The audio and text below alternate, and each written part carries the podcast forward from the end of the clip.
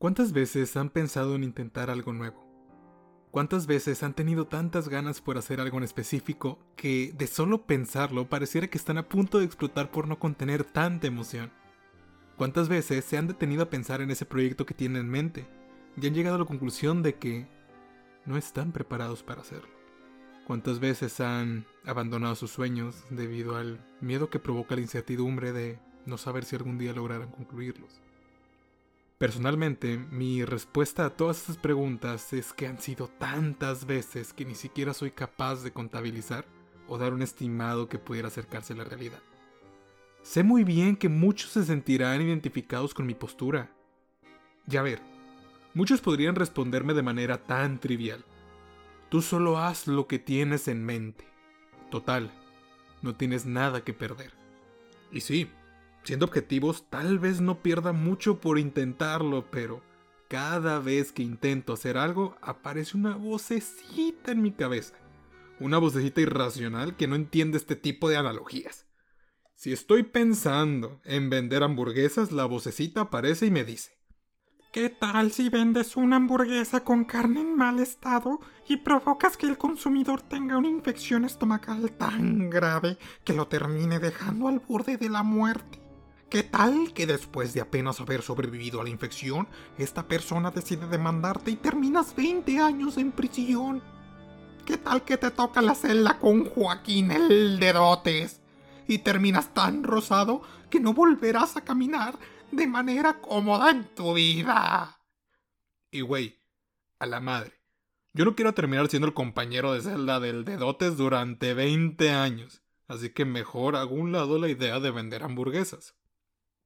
Ya ver, si yo cada que quiero empezar algo nuevo paso por esta situación, y sé que muchas personas a mi alrededor también, o bueno, tal vez no tan drástico como que le teman al dedotes, pero sí le temen a lo nuevo. ¿Será que es parte de la naturaleza humana? ¿O acaso estamos predispuestos a temer a lo desconocido? Si nos ponemos a analizar un poquito del pasado de nuestra especie, el miedo ha sido algo que nos ha hecho sobrevivir desde que un chango vio que otro chango metió la mano al fuego y que se pegó una santa quemada que provocó que se bajara los pantalones y apagara el fuego para no verlo más, o al menos así pasó en mi mente. Desde ese momento en que el chango que observaba todo decidió no acercarse al fuego porque era algo extraño y aparentemente peligroso, desde esos tiempos de antaño el miedo era algo intrínseco que nos mantenía a salvo y nos ayudaba a sobrevivir.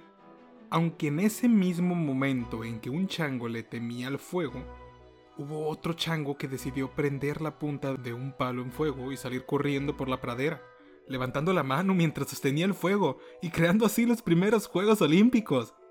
O tal vez no fue exactamente así. Pero el punto es que hubo otro chango que decidió ir en contra de los miedos y explorar la utilidad del fuego. ¿Acaso este chango era anormal? ¿Qué es lo que lo hizo tan diferente como para aventurarse a explorar con el fuego? ¿Acaso este chango era Super Monkey? Tal vez. ¿O no? Varios especialistas han explorado el comportamiento del cerebro y de nuestro sistema nervioso ante la incertidumbre o lo desconocido. Han observado que el cerebro tiene una especie de filtros que deciden si una situación, un objeto o una persona son algo que amenaza nuestra integridad este filtro básicamente funciona recibiendo la información y si en nuestros almacenes de recuerdos no contamos con una experiencia que nos diga qué va a pasar o algo relacionado con la situación, objeto o lo que sea, nuestro cerebro automáticamente clasifica esta situación como algo amenazante y como diría don Ramón, significa peligro. Ante este peligro, nuestro cerebro pulsa un botón rojo y desata un estado de emergencia en el que hace que tu cuerpo se pueda paralizar que tu corazón se agite y que básicamente te prepares para poder huir o atacar ante la menor provocación. Como podemos ver, el miedo es algo normal en el ser humano.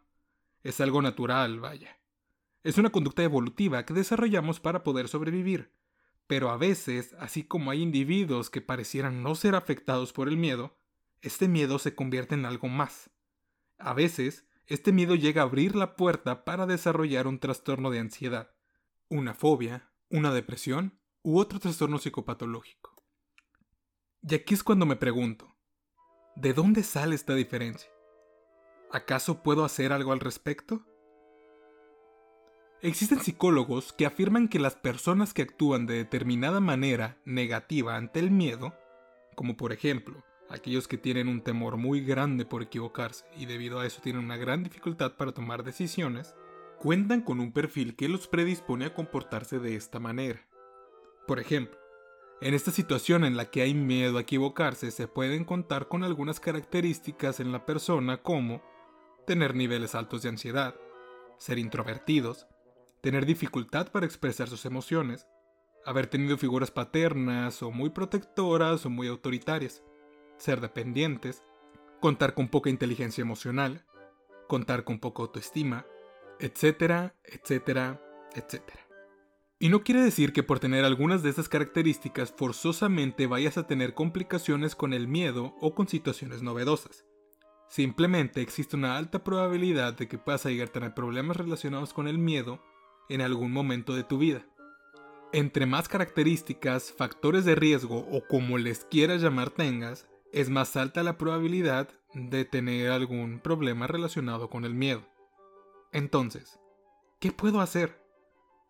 Pues siempre que hablemos de problemáticas de índole psicológica, mi primera respuesta va a ser, acuda con su psicoterapeuta o psiquiatra de confianza más cercano. Él le proporcionará el tratamiento más adecuado a las características especiales de su caso. A opinión personal, la terapia cognitivo-conductual sería la mejor ante problemáticas relacionadas con el miedo.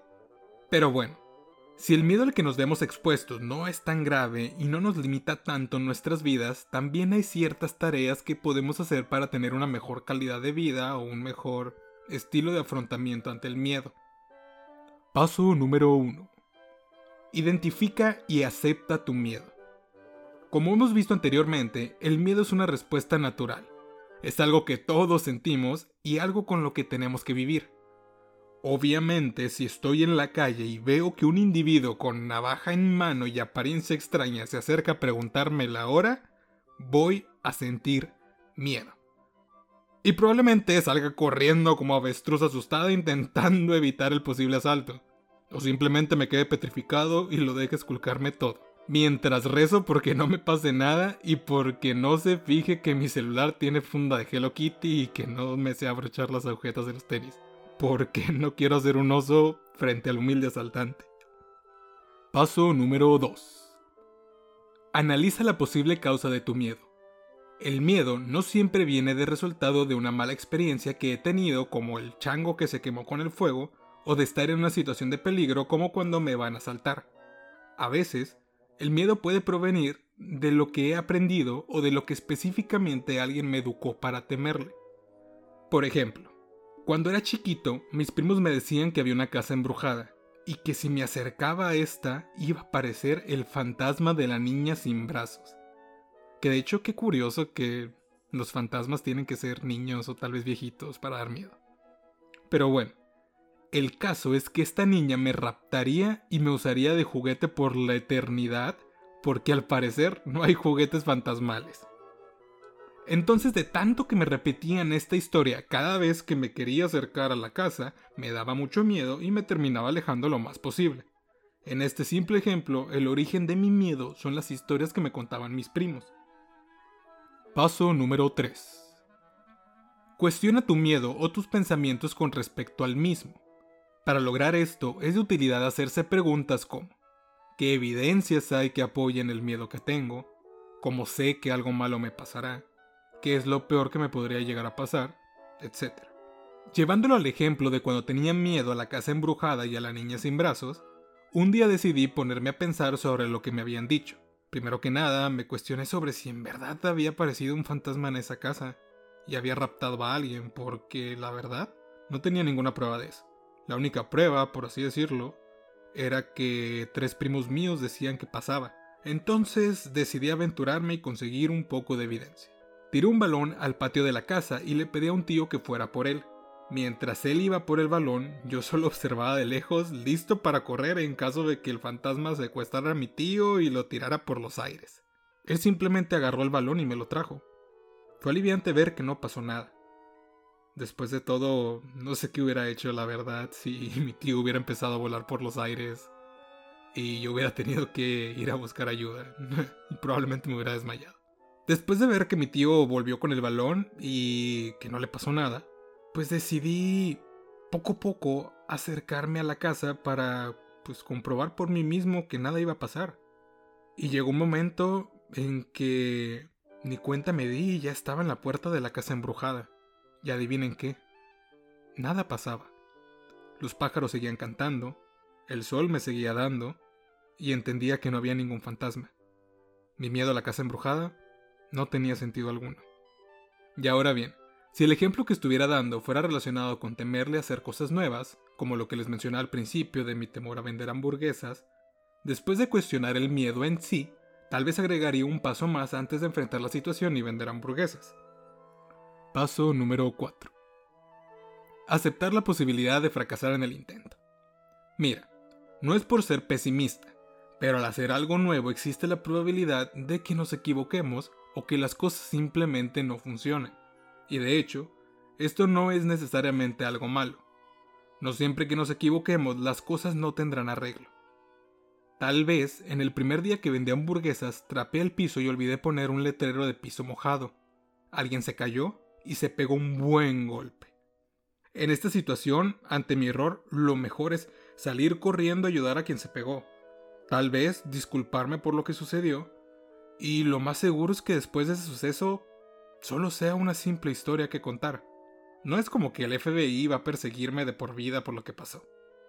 Y ahora bien, tal vez mi negocio de hamburguesas no funcione, pero al menos me quedo con la experiencia de cómo gestionarme o caigo en cuenta de que necesito aprender sobre administración para poder salir adelante.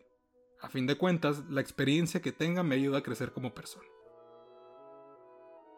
El miedo es algo con lo que tenemos que vivir, de cierta forma lo podríamos ver como un buen amigo que nos ayuda a evitar muchos peligros.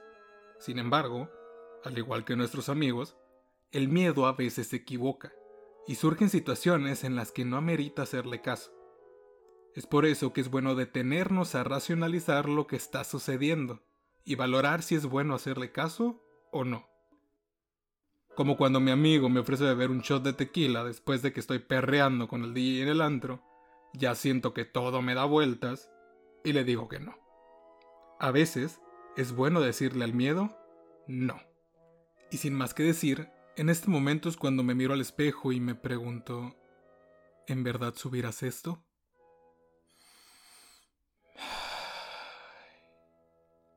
Después de un silencio y de verme fijamente a los ojos, solo me respondo, ¿qué es lo peor que pueda pasar? Muchas gracias por haber llegado hasta este punto. En caso de que les haya gustado este contenido, agradecería que lo compartieran con alguien más que crean que le pudiera gustar. En general, pienso hacer contenido sobre temas psicológicos, filosóficos e históricos. Si alguien tiene un tema que le gustaría escuchar desde mi muy particular forma de explicar las cosas, es libre de hacérmelo saber. En verdad, gracias por haber llegado hasta este punto.